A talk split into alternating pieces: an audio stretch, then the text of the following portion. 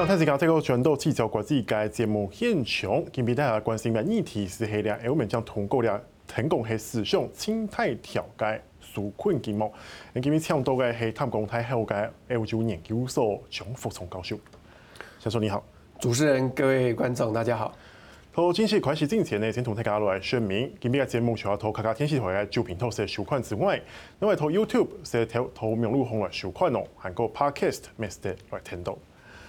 嗯，老师，当然我们看到这一笔二十二十一号那一天，欧盟的领袖终于经过了这个九十，人家说九十小时的谈判结果，终于敲定了很有争议的这条七千五百亿欧元的这个纾困预算。那人家说这是史上最大，是。那这个七月二十一号，真是呃，世界的目光都放在欧洲了，在布鲁塞尔是这个礼拜嘛，对不对？哦，刚才你说九十个小时，根据他们布鲁塞尔他们会议现场的统计是超过大概是一百个小时。那五天的高峰会是创欧洲联盟从一九五零年到现在最高的一个纪录。哦，五天的议程里面，我们看说二十七国会员国这些总统或总理都非常有耐性的。那去谈这个啊未来的一些财政财政合作的一些议案，那这个我们把它称为说财政包裹啊。是。那财政包裹是这一次财政高峰会的一个最后的一个结果。那它分作两个部分，第一个部分就是它七年起的，从二零二一到二零一七的哦欧洲联盟的正常的预算。那第二个就是这一次新冠病毒所引发的这些他们要所谓的经济重建基金啊。那数额来讲，总共加起来是一一点八兆，是一点八兆欧元，差不多是六十一亿台币。有人算如果说现在的以现在的汇率的话，一比三十三的话，大概是六十六十多亿，六十多兆，六十多兆台币。对啊，那大概就是如果说这笔钱把它除以七年的话，一年是八呃八点六兆台币。那跟我们中央台湾的中央政府的总预算二点一兆的话。是刚好是四倍，是，所以他今年的话，这个预算是特别多。那为什么会特别把这个预算他们的钱把它扩充成这么大？那就主要就是新冠疫情这段期间，欧洲国家，特别是意大利跟西班牙，受到的经济打击是非常严重的。啊，我举一个数字给各位各位观众做个做个参考，在这一次的疫情期间啊，意大利大概有百分之九十的餐饮业它是关闭的，哦。那他们意大利在最近，呃，它的一个国债来讲的话，它已经攀升到 GDP 的百分之一百三十五，哦，是，那远超过欧盟规定的百分之六十。那西班牙也将近百分之百，哦，百分之九十六的国债的一个 GDP 的一个比例，所以这两个国家是特别严重的。那这笔钱里面哦，我们说除了这个，它七年起的预算是一点零七兆，是哦。一点一点零七兆欧元啊，那分分作七年来使用。那第二笔是七千八百七千五百亿欧元的，是所谓的这个这个重建基金啊。那这笔基金的话，是这一次我们在媒体上面所一直在讨论的一个焦点啊。七千五百亿欧元这个数字是相当大的啊，大概是二十四兆台币啊，是二十四兆台币这么多。那这笔钱的话，它不是一次在明年就要把它给完，是啊，这笔钱的话是分作三年给，在二零二一、二零二二大概要提供百分之七十，二零二三百分之三十。那要给谁？要怎么发？那完全就是根据欧洲联盟的执行机构——欧洲执行委员会，根据各国的经济消退的状况、失业率的多少，以及他们的一个。一个整体的观光产业啦，各行各业的一个状况，来做一个评估之后，然后再给决定给啊这个给哪一个国家多少钱。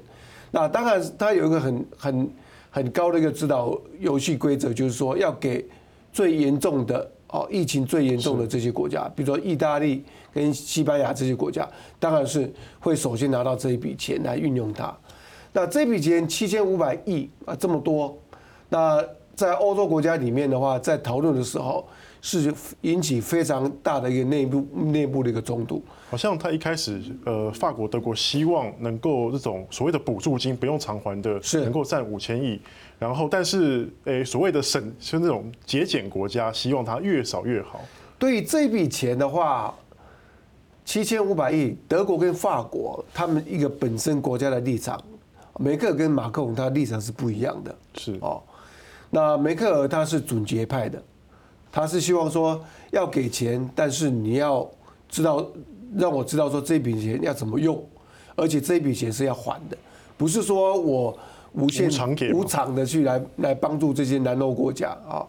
那所以说马克龙跟梅克尔在这次的一个峰会里面。他表现的是非常非常的中立，哦，这个马克龙呢，基本上他是是站在说，希望欧洲联联盟免费勉偿的提供给意大利跟西班牙、希腊这些受灾情最严重的国家，勉偿那让他们赶快去复苏经济。那德国它基本上是站在所谓的准绝四雄它这一边的，所谓的准绝四雄是四个国家，这四个国家是。他们国是比较富有的啊，比如说奥地利、荷兰、丹麦跟瑞典这四个国家，这四个国家是主张说给钱是可以，但是你要还，哦，那一开始的时候，荷兰是主张要百分之百要还的，是。那后来经过协调之后，协调的一个基础就是欧洲资金委员会，他认为说这一笔钱，他也听到风声了嘛，有些有些会员国认为说要还，有些会员国认为不要还。所以他采取一开始他的设计是七千五百亿，那五百亿不用还，那两千五百亿要还啊，也就是说两千五百亿是用贷款的方式给这些会员国，那五千亿是用补助金的方方式给这些，等于送给他们，送给他们。那谈判之后的话，欧洲资金委员会放弃了他的立场，做了让步。那准决四雄他他获得胜利了，哦，那。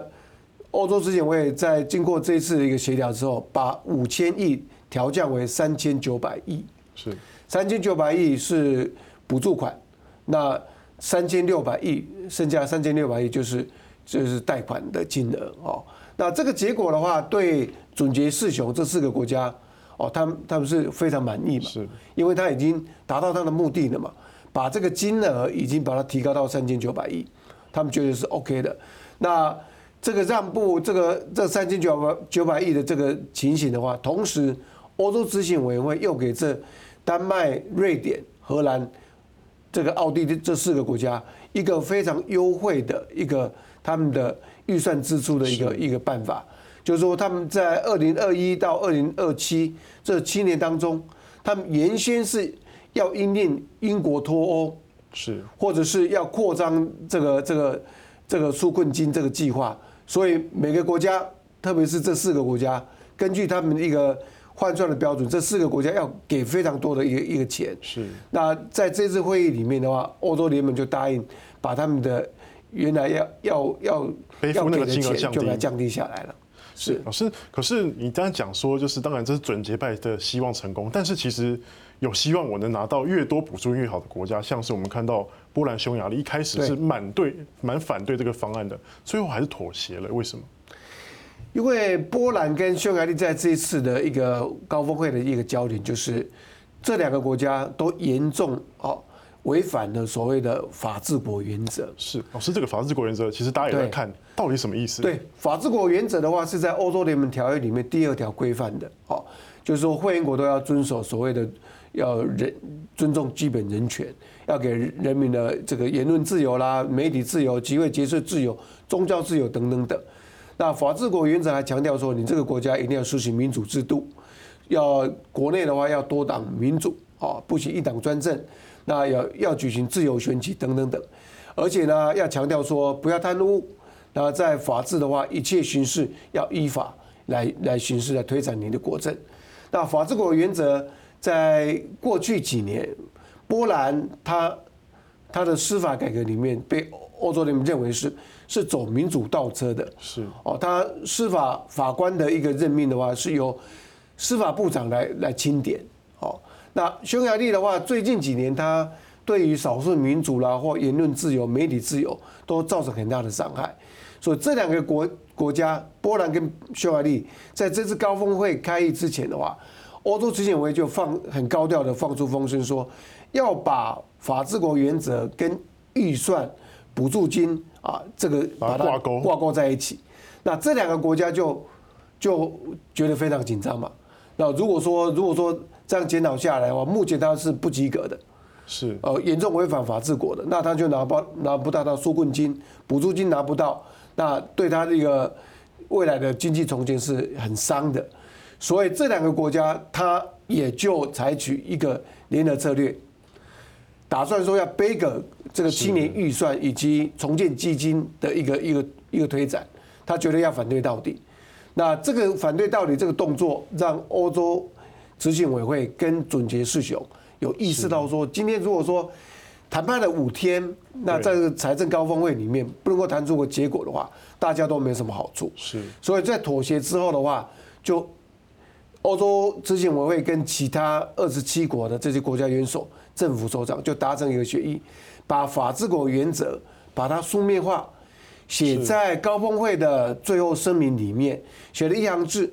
啊，未来会员国法治国的事情状况由欧洲高峰会来监督。